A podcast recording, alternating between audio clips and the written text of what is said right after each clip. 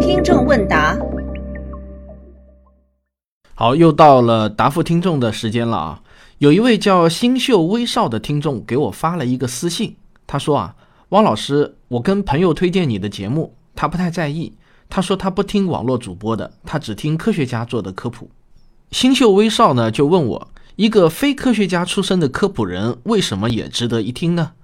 这个职业为什么会有生存空间呢？我对这个问题的理解是这样的。科普本身啊是某个人群的一种需求，但是这种需求本身也是可以细分的。在同样的大需求下面，不同细分领域就需要不同的产品或者服务来满足。所谓青菜萝卜各有所爱嘛。因此啊，星秀微少的那位朋友只听科学家做的科普，就是他的细分需求。而星秀微少也听我这种非科学家出身的人做的科普节目，或者看我的书，那么就是星秀微少的细分需求。这两者呢，其实并不矛盾和冲突。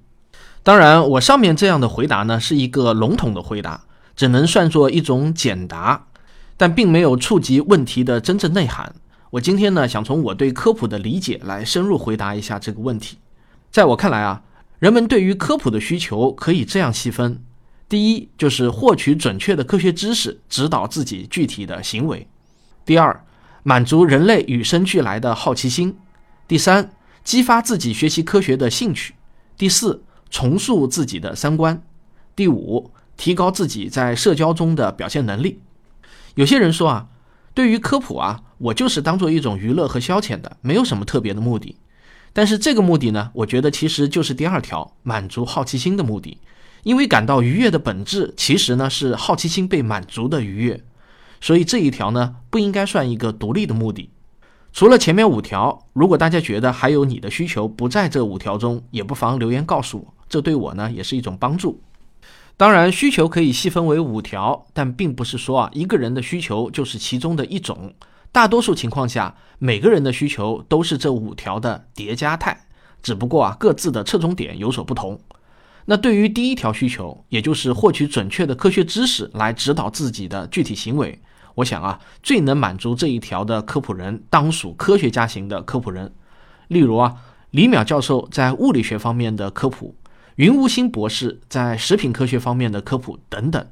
那这些科普人本身就是这个领域的科学家，或者啊是博士生，那么他们在本领域内的专业知识就会非常的专业，出错的可能性也会小很多。当然了，绝对不出错也是不可能的，只是呢概率较小而已。他们也基本不会犯常识性的低级错误。但是对于其他四条需求，科学家型的科普人就不一定会比一个非科学家出身但有着其他方面才能的科普人更强了。也正是因为另外四条需求的存在，才给了我或者呢像科学声音的其他职业科普人生存的空间。《万物简史》的作者比尔布莱森。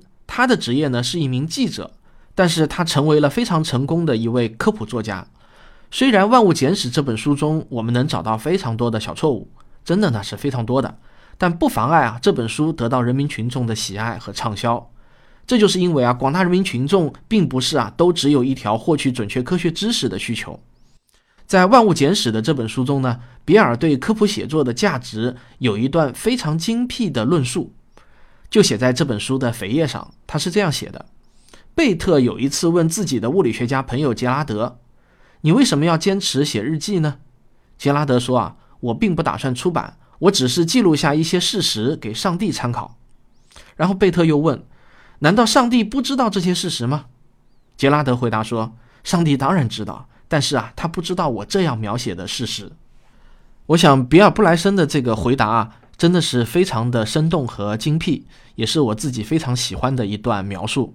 那上帝掷骰子吗？量子物理史话的作者曹天元先生也是非科学家出身的科普作者中的佼佼者，他的这本书也取得了非常大的成功啊！我顺便说一下，确实是念掷骰子，而不是念掷骰子，这个呢是很别扭，但是词典上啊就是这么规定的。几乎啊，我每次说掷骰子。就会看到留言指出我念错了，但是啊，如果不是特别指本书的话，我们当然可以说上帝扔骰子吗？因为这句话是爱因斯坦的名言，它是翻译过来的嘛。骰子的中文写法呢是色子，就是色彩的那个色，骰子就是骰子，它们是同一样东西的不同写法。曹天元先生呢，去年在接受上海书评的采访的时候谈到，大多数人会认为，对于一本科普作品来说，科学性、准确性最重要。但是曹天元先生认为呢，这是一个误区。他认为科普的首要目的是激发大众对科学的兴趣。也就是说啊，科普是科学的广告，它本质上是一种传播学指导下的产品，而不是在具体哪门科学指导下的产品。所以呢，真正的科学家来写科普书，往往销量不是太好。那对于科普来说呢，想要在科学严谨性和传播力度上两手都要硬，是很难做到的。他认为应当优先考虑传播性，其次考虑科学的准确性。但这也不是说就不要准确性。那么朝天元的这次访谈内容很长啊，大家有兴趣呢，也可以去搜索阅读一下。对于朝天元先生的观点，大部分呢我都是很赞同的，只是在科普的目标上，我和他呢可能有一些不同的观念，这也很正常。每一个科普人对于科普的理解也都是不同的。曹天元先生认为，科普的首要目标是让大众爱上科学、了解科学，它是营销科学的一种手段。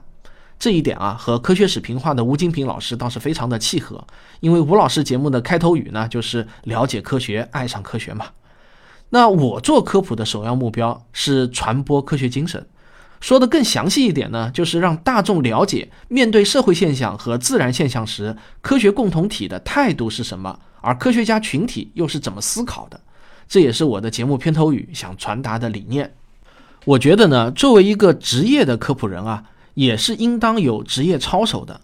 我认为的职业操守呢，是以下这些：第一，我所讲述的科学知识和数据都要有可靠的来源，至少啊，主观上应该尽可能找到最为可靠的来源，尽可能的通过多个渠道去证实，而不是随便看到一些东西就拿来当做事实用。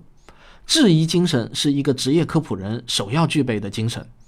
我虽然无法保证自己讲的东西都是正确的。这个啊，恐怕谁也做不到。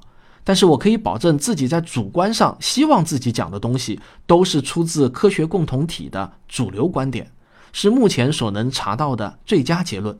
第二，如果发现自己搞错了某些知识点，那么一定要尽可能的通过各种方式修正自己的错误，而不是抱着无所谓的态度。第三，在一些尚未有结论的科学问题上，我尽量不发表自己的猜想或者假设。尽量引述该领域的科学家的观点。如果要发表一些自己的想法，那么一定要特别说明这是我个人的一点浅见，不是科学家的观点，以防误导公众。第四，虽然我明知用神秘主义或者不可知论的手法来讲述一些科学界还没有公论的现象，会获得最大的传播效果，也最能激发公众的兴趣，但是我坚决不用这种手法。因为神秘主义和不可知论的世界观违背了我做科普的首要目标。第五，在不违反上面这条原则的前提下，我会尽可能的用人民群众喜闻乐见、最容易听懂的方式来讲解科学知识。这时候我做的比喻与科学的严谨性就会有一定的矛盾，但是我会把通俗易懂优先考虑，不惜损失一些准确性，不追求百分百的正确。第六。我会在科普和科幻之间画出一条明确的界限。当我写作虚构类的作品的时候，我必须要声明这是虚构类作品，是一种科学幻想，而不是科学事实。我反对某些打着科普的旗号，其实呢是虚构类作品的做法。例如啊，天才在左，疯子在右这类的作品。